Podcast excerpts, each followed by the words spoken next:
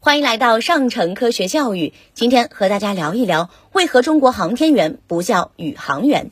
抬头仰望，中国空间站是太空中最亮的星。越来越多的中国航天员出差太空，飞天逐梦。每每看到他们的消息啊，自豪感油然而生。但是，你有没有思考过，中国航天员为啥叫航天员而不叫宇航员呢？其实，航天员这个称呼啊，最早是钱学森命名的。钱学森是中国航天事业的奠基人，两弹一星功勋奖章的获得者，被誉为中国航天之父。上世纪六十年代以前，国内把航天器在大气层以外的航行、探测等活动称之为宇宙航行，简称宇航。曾有人想将宇宙航行合在航空里，钱学森并不赞同。航空是在空气里飞。火箭已经在空气上面了，怎么还能叫做航空呢？一九六四年，钱学森在给《航空知识》第一期写的《注航空知识副刊》一文当中提到啊，大气层内的航行是航空，而大气层外的航行是航空间。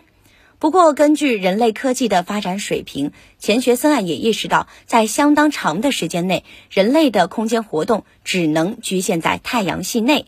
宇宙航行不免夸大。经过多方面的综合考虑，一九六七年九月十一日，钱学森在返回式卫星方案论证会开幕式的讲话当中，首次提出了“航天”一词。据钱学森解释，自己最初是从毛泽东诗句《巡天遥看一千河》当中得到启示。人类在地球大气层之内的飞行叫做航空，在地球大气层之外的飞行称为航天。将来飞出太阳系到其他恒星的航行可以称为航宇，即航空的范围是大气层内，航天的范围是大气层外到太阳系，航宇的范围是太阳系外。一九七零年七月十四日，中央批准即着手载人飞船的研制工作，并开始选拔训练航天员。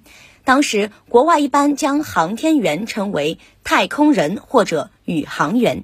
钱学森说：“我们还是叫航天员好，因为我们有天、海、空的领域划分，这样称呼比较规范。因此，我国一直延续了航天员这个称呼。”钱学森还专门下了定义：航天员是指驾驶载人航天器和从事与太空飞行任务直接有关的各项工作的人员。它既与航天地面工作人员相区别，也与乘坐航天器进入太空的其他人员相区别，就像飞行员与航空地勤人员、乘客相区别一样。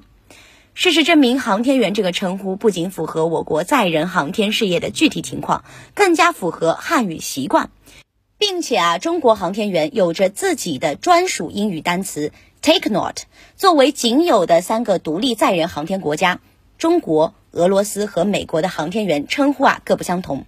俄罗斯宇航员被称为 cosmonaut，这个词啊源于俄语中的宇宙一词。